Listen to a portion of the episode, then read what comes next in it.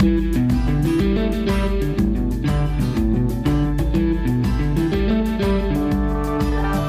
und willkommen zu Grünkohl mit Peter, dem Podcast von Niedersachsen packt an. Ich bin Eva Völker.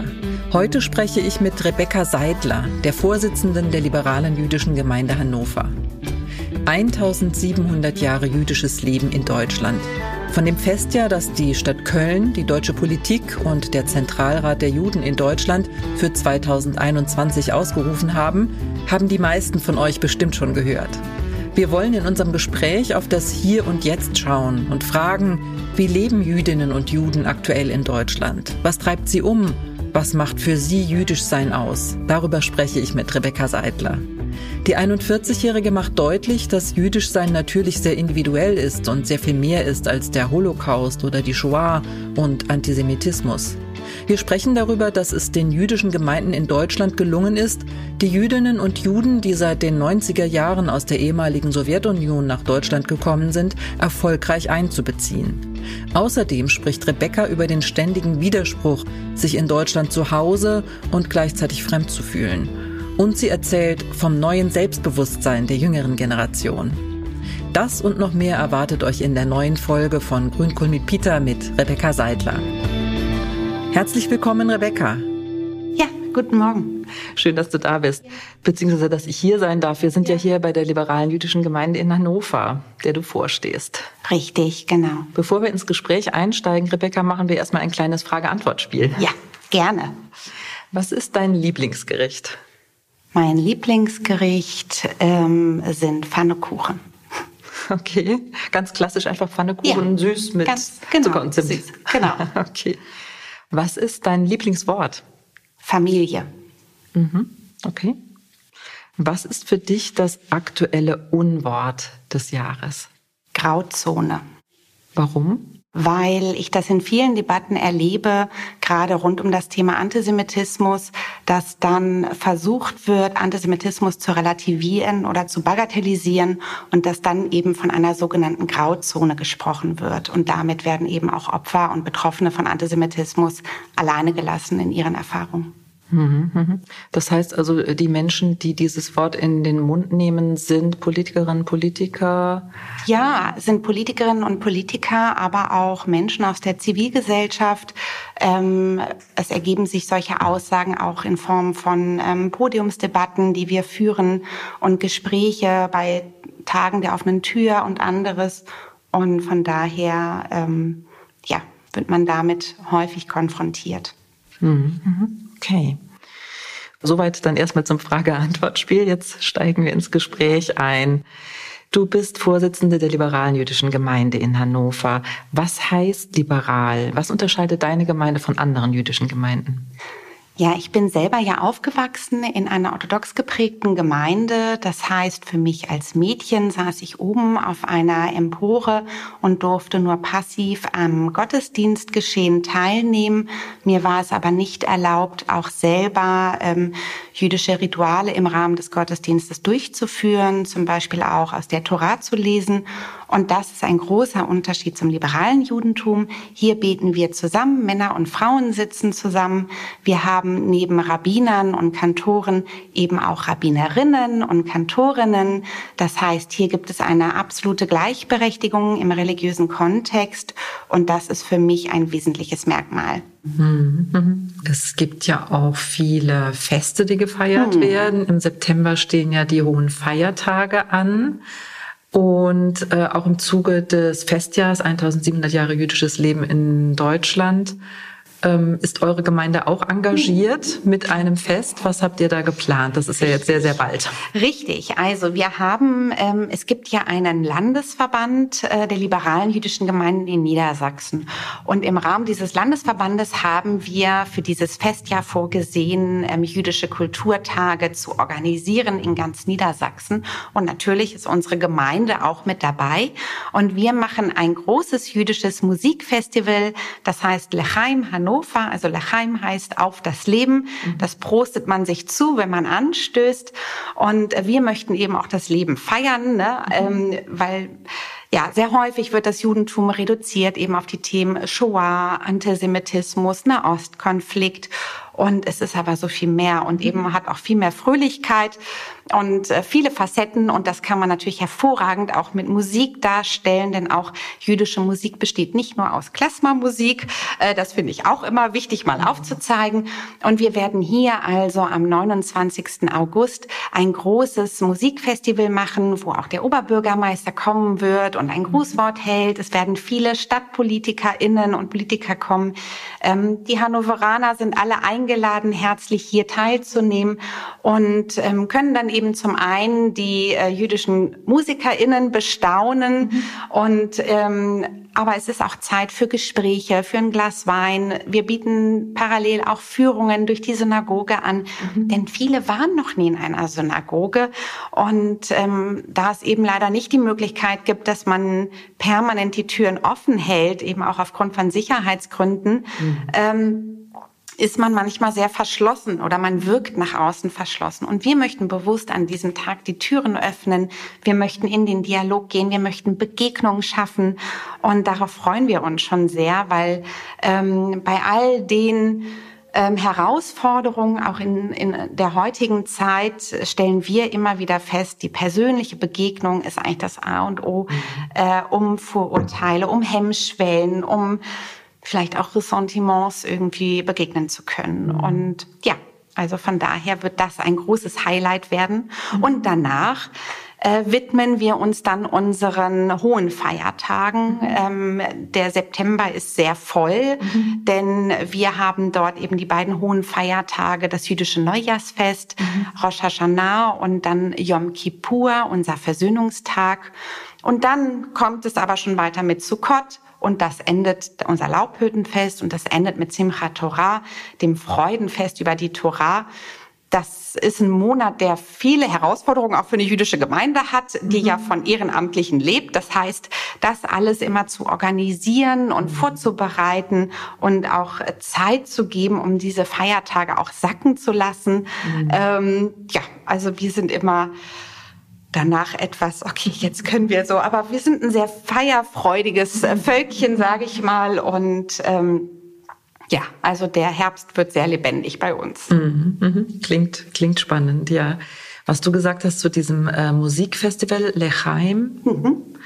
das erinnert mich an eine Initiative, die du vor vielen Jahren gegründet hast, Jung und Jüdisch in mhm. Deutschland. Wie kam es dazu und was hat sich daraus entwickelt? Ja. Mitte der 90er Jahre gab es ja auch eine sogenannte Einwanderungswelle von jüdischen Migrantinnen aus der ehemaligen Sowjetunion. Mhm. Das heißt, wir hatten auch viele junge jüdische Erwachsene, die eben aus der Ukraine, aus Russland kamen, ähm, die nicht muttersprachlich Deutsch waren.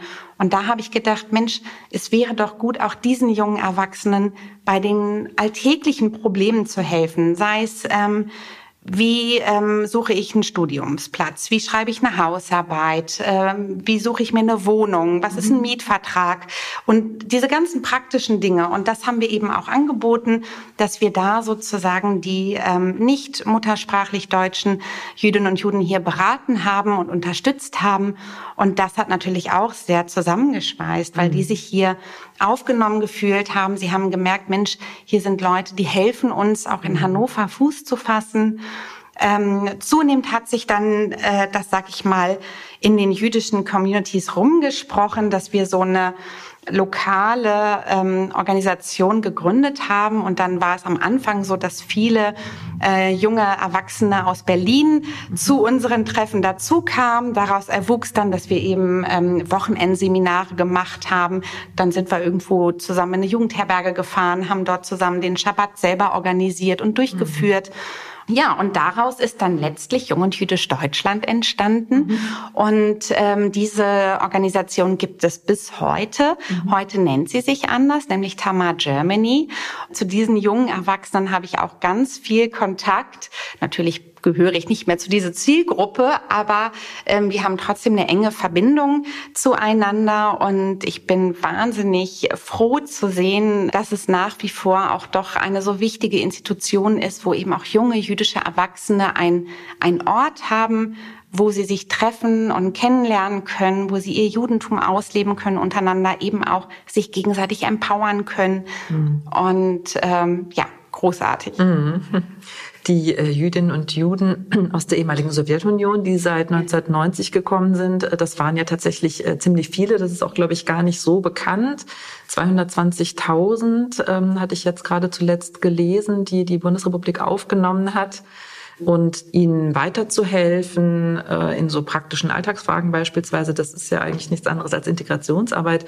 Das heißt, die jüdischen Gemeinden in Deutschland haben da sehr viel Integrationsarbeit ja. geleistet. Wir haben im Prinzip, also die jüdischen Gemeinden haben die Integrationsarbeit selbst übernommen. Das heißt, ähm, in allen jüdischen Gemeinden gab es ähm, Sozial- und Migrationsberatungen, es gab Sprachkurse, bis heute gibt es das. Also auch bis heute haben die Gemeinden Sozial- und Migrationsberatung, Sprachkurse, aber auch soziale, kulturelle Angebote speziell für diese Zielgruppe, um diese Menschen hier sozusagen auch in die jüdische Gemeinschaft zu integrieren, aber gleichzeitig eben auch in die deutsche Gesellschaft mhm. zu integrieren. Also es lag immer ein großer Fokus dabei, zu schauen, ähm, den Erwerb der deutschen Sprache. Das war immer im, im Fokus, damit man eben auch Zugänge hat zum Bildungssystem, zu Berufszweigen. Denn viele mussten die ähm, bitter, bittere Erfahrung machen, dass sie zwar in ihren Herkunftsländern hohe akademische Berufe erlernt hatten, mhm. diese waren aber dann hier in Deutschland nicht ange, äh, anerkannt. Das mhm. heißt, sie standen vor dem Nichts. Sie mhm. mussten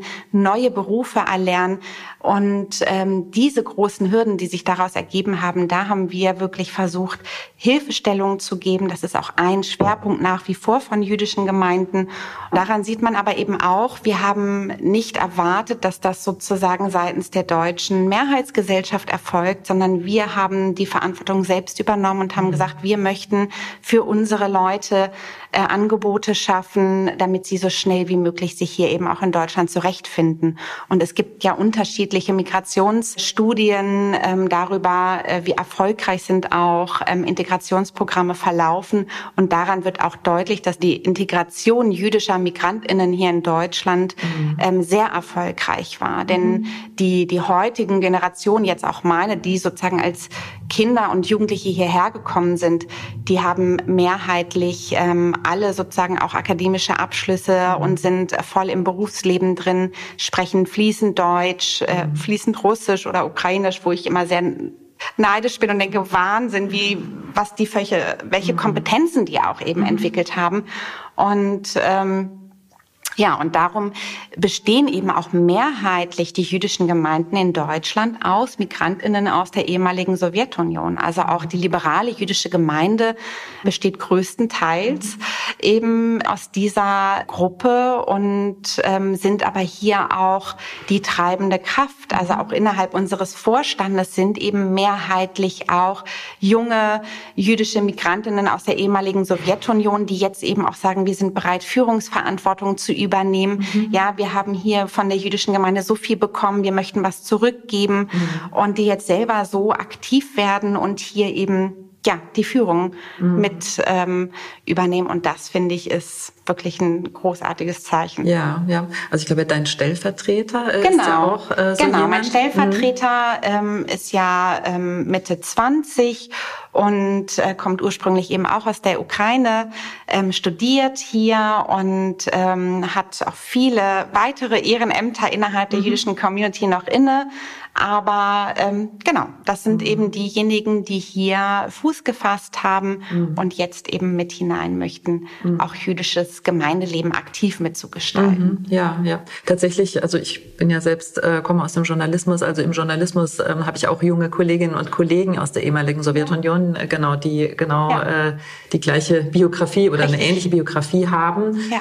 Äh, und nichts, äh, nicht zuletzt auch ähm, SchriftstellerInnen wie Lena Gorelik genau, beispielsweise, die genau. sich jetzt eben sehr eloquent ähm, ja, genau auch darüber absolut. schreiben, ja, äh, wie in genau ihrem jüngsten das. Buch, wer wir also sind. Also das ja. merkt man auch, denen ist auch wichtig, ähm, ihre Geschichten zu erzählen, ähm, auch mitzuteilen, wie auch Integration gelingen kann. Mhm. Ja, und ähm, das ist, glaube ich, auch ähm, ein ganz wichtiger Faktor, dass jetzt eben die jüdischen Gemeinden auch ganz bewusst Jüdinnen und Juden aus der ehemaligen Sowjetunion hier Führungsverantwortung mit übertragen, damit sie auch mhm. Gestaltungsmöglichkeit mhm. haben und nicht sozusagen diejenigen sind, die hier in einer Nehmerposition sind, sondern mhm. sie sind ähm, eben schon lange dabei, hier auch ganz viel zu geben und zum Beispiel unsere ganzen Kurse, die wir hier haben. Wir haben auch ähm, so Yogakurse, Debattierclub, Schach, mhm. was auch immer. Mhm. Das wird alles von ehrenamtlichen ähm, Seniorinnen aus der ehemaligen mhm. so äh, Sowjetunion organisiert. Mhm. Ich staune immer, mit welchem Engagement die dabei sind und mit welchem Herz. Also sie mhm. wissen einfach, dass die jüdischen Gemeinden eine große Stütze waren und auch sind nach wie vor. Ähm, denn auch heute ist es so, dass wenn ähm, jüdische Familien oder jüdische Senior, äh, Senioren ähm, Schwierigkeiten haben.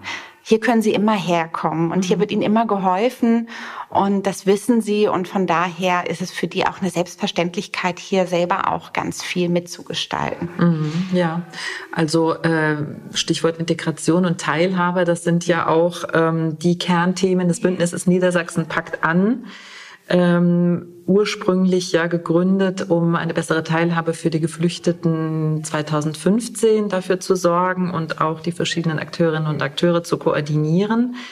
Nach fünf Jahren wurde ja Bilanz gezogen im vergangenen Herbst und ähm, es wurde beschlossen, dass man die Themen erweitert, also auch die Zielgruppen, dass man zwar weiterhin Geflüchtete im Blick hat, aber eben auch andere Menschen mit Einwanderungsgeschichte und sich auch im Kampf gegen Antisemitismus und Rassismus stark macht. In diesem Jahr ist das Bündnis der Initiative Schulter an Schulter der Stiftung gegen mhm. Rassismus beigetreten.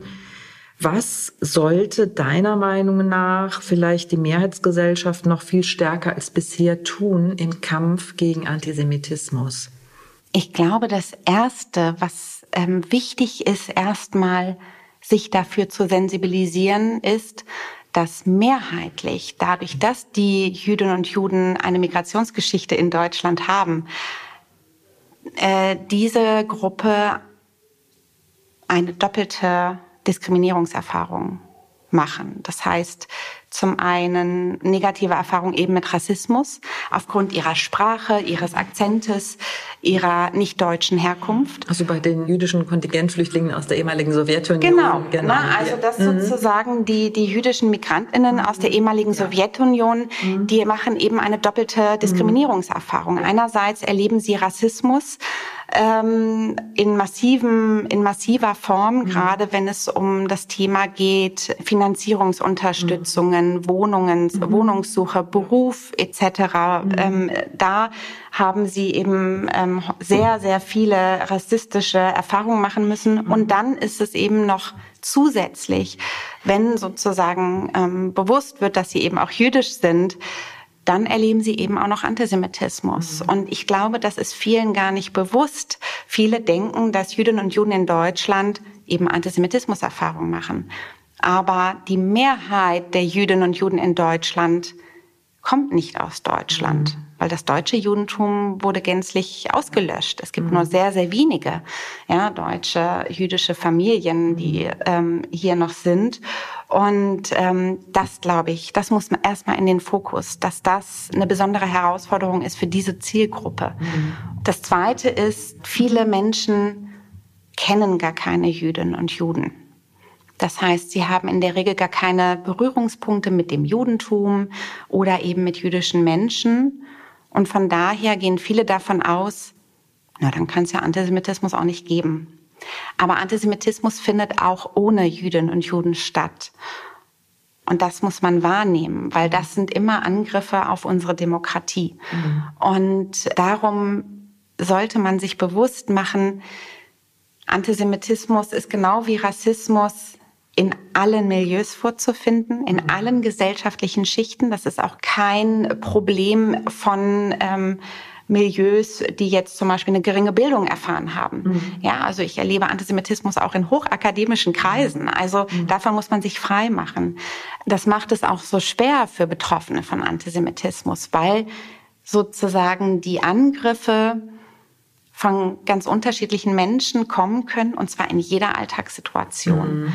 Darauf ist man manchmal gar nicht vorbereitet. Mhm. Und ähm, das schafft manchmal Sprachlosigkeit mhm. und eine Hilflosigkeit.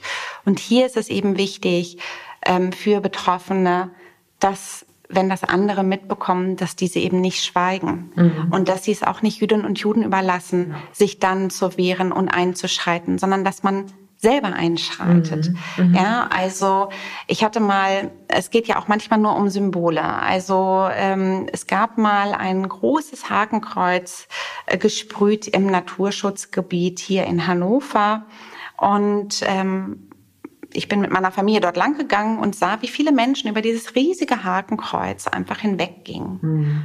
Und niemand hat sozusagen sich daran gestört. Wir haben dann die Polizei gerufen mhm. und die kamen und haben natürlich dieses verfassungsfeindliche Symbol übergesprüht. Mhm. Und die waren sprachlos, weil die mhm. sagten, wieso meldet das hier kein mhm. anderer? Warum gehen hier hunderte Leute über dieses riesige mhm. ein Meter mal ein Meter Hakenkreuz, ohne dass man sich stört? Und das finde ich ist ein ein Beispiel, was eben verdeutlicht, diese gewisse Ignoranz gegenüber Antisemitismus nach dem Motto, das betrifft mich ja nicht. Mhm. Also ich bin ja nicht persönlich betroffen. Mhm. Das muss sich verändern, weil jeder Demokrat, jede Demokratin mhm. ist von Antisemitismus betroffen, mhm. weil das ist eine gruppenbezogene Menschenfeindlichkeit, mhm. Die es gilt, mit allen möglichen Kräften anzugehen mhm. und, und zu bekämpfen. Und das kann man nicht Jüdinnen und Juden überlassen, weil dafür sind wir zu wenige. Ja, ja wir sind noch nicht mal 0,1 Prozent der Gesamtbevölkerung in mhm. Deutschland. Wir sind ja quasi die Minderheit unter den Minderheiten. Mhm. Das muss man sich auch immer wieder bewusst machen. Ja, wir brauchen eine starke Zivilgesellschaft, die ja. das mit uns gemeinsam bekämpft. Und äh, antisemitische Straftaten sind ein Angriff auf uns alle, genau. die wir in einer freiheitlichen, genau. demokratischen genau. Gesellschaft leben möchten. Und, so ist es. Ja. So ist es. Und meine Sorge ist manchmal, dass wir aufgrund der langen Zeit des Friedens und des Wohlstands, in dem wir hier in Deutschland leben, diese Errungenschaft der Demokratie zu einer Selbstverständlichkeit geworden ist. Mhm. Und ähm, dass viele davon ausgehen, na ja, das ist halt so und das bleibt auch so. Aber so ist es nicht, mhm. sondern das ist wirklich eine Errungenschaft. Es war ein harter Weg dorthin und wir müssen alle dazu beitragen, eben diese demokratischen Werte hier auch aufrechtzuerhalten. Mhm. Das ist kein Selbstläufer. Ja. Und gerade, also ich habe mir gerade die jüngsten Zahlen nochmal rausgesucht, ähm, gerade im vergangenen Jahr 2020 haben die Behörden 2351 antisemitische Straftaten bundesweit registriert. Das ist ein Anstieg von 16 Prozent gegenüber dem Vorjahr. Ja. Und antisemitische Straftaten, darunter fallen Volksverhetzung, verbale Hetze, körperliche Angriffe gegen Jüdinnen und Juden und Sachbeschädigung. Mhm. Ein großer Faktor sollen da eben die sozialen Medien sein und auch Covid-19, die Verschwörungstheorien im Zusammenhang damit, die eben auf diesen ja. Corona-Leugner-Demonstrationen dann auch die Runde machen. Ja, ja. ja daran wird deutlich, ähm, wie eben Antisemitismus auch funktioniert. Das heißt, ähm, gerade in gesellschaftlichen Krisen, die eine persönliche, eine finanzielle, eine berufliche Herausforderung mit sich bringen. Da besteht dann häufig der Wunsch einer Erklärung. Es muss doch irgendwie jemand schuld sein an diesen Problemen. Und da dient der Jude immer sehr gut. Das hat schon immer funktioniert. Es ist ja nun mal die älteste äh, Feindlichkeit, die es gibt. Und das haben wir im Zuge der Covid-19-Pandemie massiv gespürt. Also auch wir haben Zuschriften bekommen, wie lange wollen Sie uns noch geißeln? Ähm, haben Sie nicht schon genug verdient? Äh, und also wir mussten uns wahnsinnige Vorwürfe machen. Wir wurden als Strippenzieher der ähm, Pandemie benannt. Und äh, also das war ganz, ganz massiv. Und wir haben das dann ja eben auch nicht nur durch Zuschriften erhalten, sondern wir haben es eben auch auf den Demonstrationen selbst gesehen. Ja, mhm. also dass dort eben auch die Shoah äh, relativiert wurde, indem man sich dann die gelben Judensterne anheftete mit ungeimpft, mhm. dass äh, es ja auch solche Entgleisungen gab, dass ähm, damalige Widerstandskämpfer wie jetzt Sophie Scholl, ja, dass sich Personen als diese für heute bezeichnen, wenn man gegen Corona ist. Also mhm. ein völliger Verlust äh, der Relation, der mhm. da stattgefunden hat. Das war schon ähm, sehr gravierend für uns, weil eben diese Verschwörungserzählungen sehr häufig im Kern eben antisemitisch sind. Und mhm. dagegen fühlt man sich auch oft hilflos, mhm. weil ähm, bei Menschen, die eben Verschwörungserzählungen sozusagen zugetan sind, mhm. ja, die sich deren annehmen, die sind ja oft gar nicht fähig und bereit, Sachargumente anzunehmen, sondern da geht es ganz viel um Emotionen. Und mhm. deren Emotion ist eben, das ist alles ein Konstrukt. Es mhm. gibt äh, Mächte, die das alles steuern. Mhm. Ja, und dann ist es eben der unbekannte Jude, der das sein muss. Mhm. Dagegenüber ist man eben manchmal ähm, ohnmächtig, weil man dann eben mit Argumenten, mit ähm, Widersprüchen gar nicht weit kommt. Mhm. Vielleicht nochmal zurück ähm, zu dem, was dich geprägt hat, was mhm. jüdisch sein für dich bedeutet, wie du aufgewachsen bist? Also, was bei uns immer ein festes Familienelement war, auch schon zu meiner äh, Jugendzeit ist, ähm, dass wir freitags den Schabbat feiern. Mhm. Und dieses Familienritual, das ähm, führen wir auch in meiner Familie durch. Ähm, zum Teil treffen wir uns dann eben mit den Großeltern, mit Geschwistern, so dass wir dann ein großes Familienessen zusammen machen. Oder wir sind eben hier in der Synagoge und feiern zusammen mit der gesamten Gemeinde, machen ersten Schabbat-Gottesdienst, wo viel gesungen wird, wo ähm, die Rabbinerin oder der Rabbiner auch nochmal erklären, was steht denn gerade in diesem Tora-Wochenabschnitt, was könnte das für uns bedeuten. Man kriegt also auch neue Anregungen. Und der Schabbat dient ja dazu, ganz bewusst auch mal nach einer Arbeitswoche sich Ruhe und Zeit zu nehmen für die Familie, mal runterzukommen. Und ähm, das stärkt auch meine Kinder sehr, weil sie genau wissen, freitagsabends kommt die Familie zusammen oder wir sind zusammen in der Gemeinde. Man kann mal alles sacken lassen. Man beschäftigt sich damit, wie war eigentlich die vergangene Woche? Mhm. Was war schwer? Was war vielleicht auch ein Highlight der Woche? Was hat mir gut getan? Wie sieht die nächste Woche aus? Mhm. Um auch wieder neue Kraft zu tanken und ähm, dieses Ritual, also wirklich jede Woche mal so eine Auszeit, sich mhm. ganz bewusst zu nehmen und Zeit auch für die Familie, für Gespräche, mhm. wo es dann auch mal in Ruhe Zeit gibt, ähm, vielleicht auch mal über Sorgen zu sprechen, nicht mhm. so zwischen Hausaufgaben und Schule und Verein und was auch immer, sondern das Alltagsleben von Familien ist ja doch immer sehr getaktet und sehr ähm, vollgepackt. Gerade wenn beide Eltern Vollzeit berufstätig sind, dann mhm. muss man sehr jonglieren und ähm, darum ist dann so der Schabbat immer so ein Moment, ah, jetzt können wir mhm. erstmal ausatmen. Mhm. Und dahinter stehen ja auch ganz viele Werte. Also da sieht man eben, natürlich hat es etwas mit Religion zu tun, weil wir diesen Feiertag ähm, begehen. Aber die Werte sind eben auch, sich Zeit zu nehmen, auch ganz bewusst immer wieder für eine Balance zu sorgen zwischen Alltag und Schabbat. Mhm. Also da auch wirklich zu schauen, wie kann ich neue Kraft tanken. Mhm.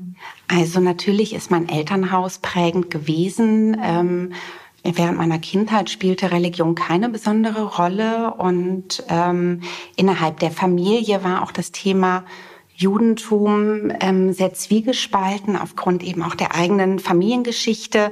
Und ähm, meine Oma hatte sehr lange Zeit Schwierigkeiten, auch selbst zu ihrer jüdischen Identität zu stehen. Sie hat eben die Schrecken der Shoah miterlebt, überlebt und äh, wollte uns auch ein Stück weit schützen davor und hat gesagt, ähm, es lebt sich einfacher ohne sozusagen eine gefestigte jüdische Identität. Da gab es aber eine Kehrtwende, weil eben meine Mutter und auch mein Vater dann gesagt haben, nein, für uns ist das nicht der richtige Weg. Wir möchten dazu beitragen, dass jüdisches Leben in Hannover, in Niedersachsen, aber letztlich auch in Deutschland sich ähm, weiterentwickelt und hier auch wieder ihren festen Platz bekommt. Und ähm, das führte dazu, dass auch meine Oma dann wieder Mut fasste und das auch sehr wohlwollend begleitet hat. Und von daher sind nicht nur meine Eltern, sondern eben auch meine Oma natürlich sehr prägend in mhm. meiner jüdischen Identität. Und ähm, nur eben im Rahmen der, der eigenen Jugendzeit stand immer das Thema Shoah und die Erfahrungen sehr im Vordergrund. Und ähm, durch das aktive Gemeindeleben konnte ich eben auch die Lebendigkeit, die Fröhlichkeit, innerhalb des Judentums erleben. Ich habe viele Freundschaften gefunden, die ich bis heute habe. Und ähm, das ist einfach eine Bereicherung gewesen. Mhm. Was du ähm, erzählst jetzt in Bezug ähm, auf deine äh, Großmutter, ähm, führt mich zur nächsten Frage. Ich weiß nicht, ob du den Film kennst, Back to the Fatherland. Ähm, also das ist ein sehr gelungener Dokumentarfilm, wo es darum geht, ähm, also junge Jüdinnen und Juden, die aus Israel ähm, nach Berlin gehen, äh, zum Beispiel, also nach, nach Deutschland gehen, und wo es so darum geht, dass ähm, der Dialog zwischen den Holocaust-Überlebenden, also zwischen der Großelterngeneration und den Enkeln stattfindet, der aber zwischen den Großeltern und ihren Kindern nie stattgefunden hat. Mhm. Ähm, erlebst du sowas auch? Also, dass deine Großmutter besser mit dir vielleicht über Erlebtes sprechen kann? Also meine ähm, Oma ist ja nun schon äh, längere Zeit verstorben, mhm. aber ähm, gesprochen wurde eigentlich nicht. Mhm. Ich habe sie natürlich als Jugendliche auch sehr dezidiert gefragt, ähm, was hast du erfahren, was hast du erlebt? Und ähm, ihre Antwort war immer, sie möchte mich damit nicht belasten und möchte mir das nicht erzählen. Natürlich kamen in Alltagssituationen auch immer wieder Sequenzen hoch, wo mir schon deutlich wurde, was sie erlebt hat aber letztlich ein Aussprechen über die Erfahrungen, das erfolgte nur sehr spät und auch ähm, sozusagen erst am Sterbebett, wo es dann darum ging, ähm, noch etwas mitzugeben. Und ähm, was eben mich sehr stark geprägt hat, ist, dass meine Oma mir immer gesagt hat, ähm, vertraue nicht in dieses Land, ähm, das wird wiederkommen, das ist nichts Einmaliges gewesen, sondern sei achtsam und ähm, gehe rechtzeitig, bleibe nicht zu lange hier. Und ähm, darüber mache ich mir immer wieder Gedanken, ähm, gerade jetzt, wo ich auch eigene Kinder habe und auch meine Kinder schon Antisemitismus-Erfahrungen machen, da kommen dann solche Aussagen meiner Oma hoch und ähm, das macht es zuweilen sehr schwierig hier. Also man lebt in einem stetigen ähm, Widerspruch für sich selbst, weil einerseits man ist hier zu Hause. Ähm, ich sage auch immer, man träumt auf Deutsch oder ich träume auf Deutsch. Das zeigt ja, dass hier auch das Herz zu Hause ist.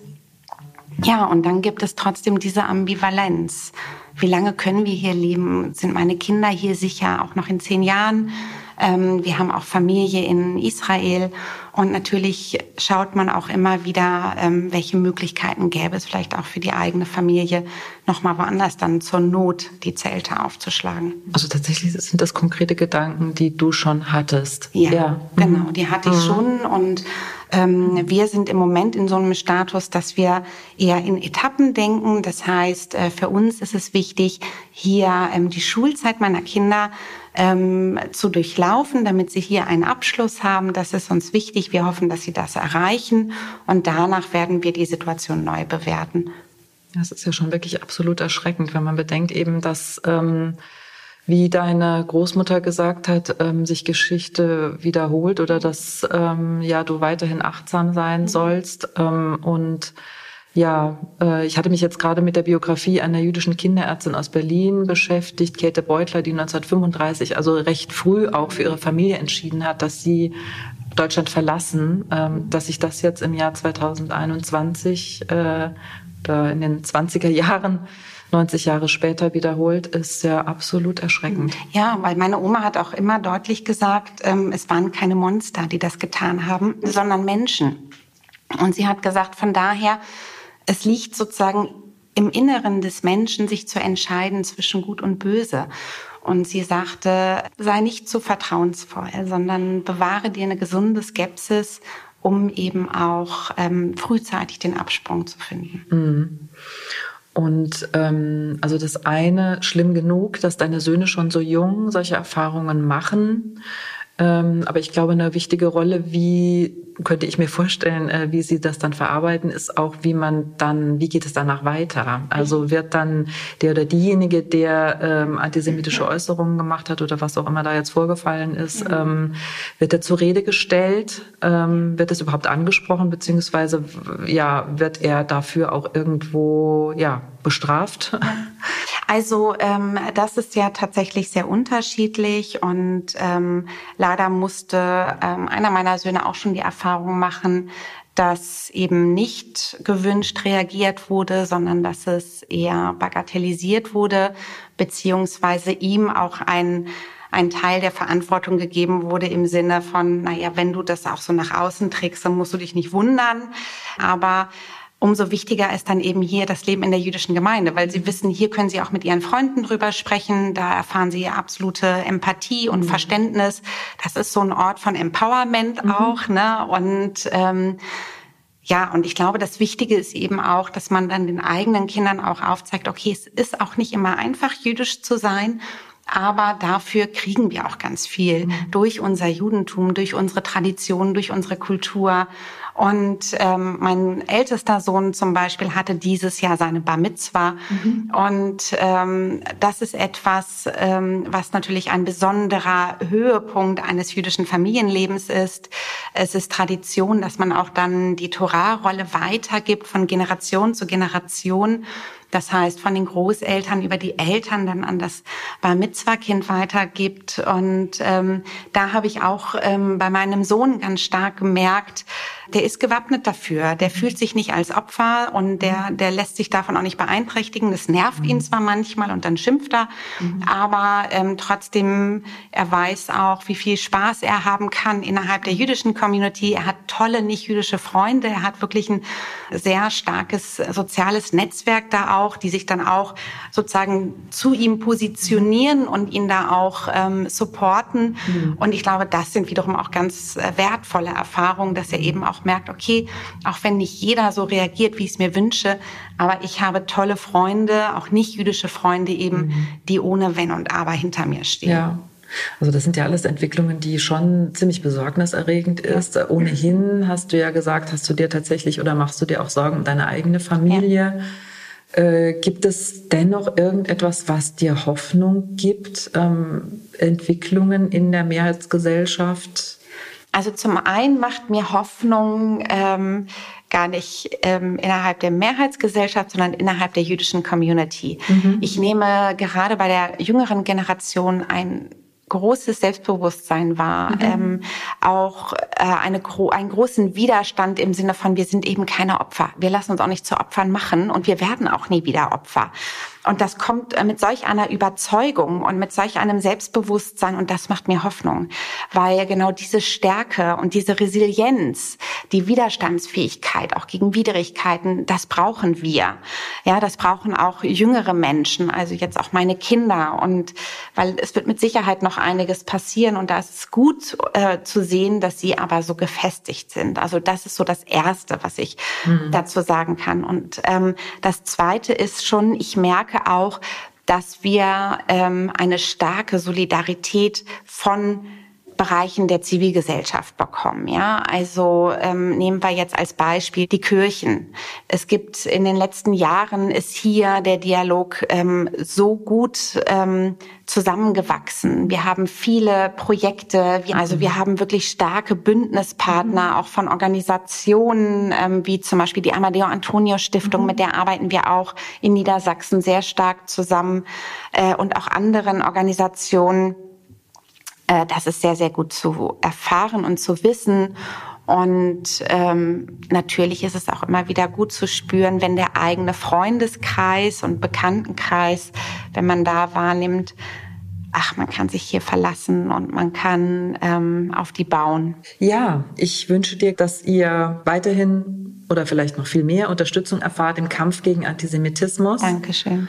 Und ja, jetzt für die anstehenden Feste, Lechaim äh, und auch die hohen Feiertage im September ganz viel Freude, einen langen Atem und ja, viel Energie. Das, das werden, werden wir haben. Vielen Dank. Vielen Dank, Rebecca Seidler, dass du dir die Zeit genommen hast. Und Sehr gerne. Vor allem vielen Dank für das schöne Gespräch. Sehr gerne. Danke auch. Das war das Gespräch mit der Vorsitzenden der liberalen jüdischen Gemeinde Hannover, Rebecca Seidler. Ich hoffe, es hat euch gefallen.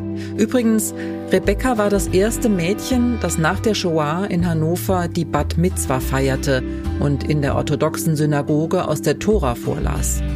Für die älteren Gemeindemitglieder war das vor 25 Jahren ein ziemlicher Schock. Die Söhne von Rebecca sind übrigens 11 und 13 Jahre alt. Sie gehen sehr selbstbewusst mit ihrem Jüdischsein um, verstecken es nicht. Sehr bewegt haben mich die Worte von Rebecca Seidlers Großmutter, die den Holocaust überlebt hat. Sie sagte, es waren keine Monster, sondern Menschen, die für die Shoah verantwortlich waren. Eine Mahnung an uns alle, wachsam zu sein und unsere Demokratie und die Rechte aller Menschen, die in ihr Leben zu schützen. Und nicht vergessen, falls ihr das hier rechtzeitig hört, geht unbedingt zum jüdischen Musikfestival Lechaim Hannover am 29. August. Das war's wieder mal von Grünkohl mit Peter. Wir freuen uns über eure Bewertung auf Apple Podcast. Wenn ihr keine Folge verpassen wollt, abonniert Grünkohl mit Peter auf Apple Podcast oder jedem anderen Lieblingspodcast-Kanal. Das Team von Grünkohl mit Peter freut sich auch über Anregungen oder Kritik von euch. Schreibt eine Mail an bündnis mit ue at niedersachsen.de. Danke wieder mal fürs Zuhören und tschüss, bis zum nächsten Mal.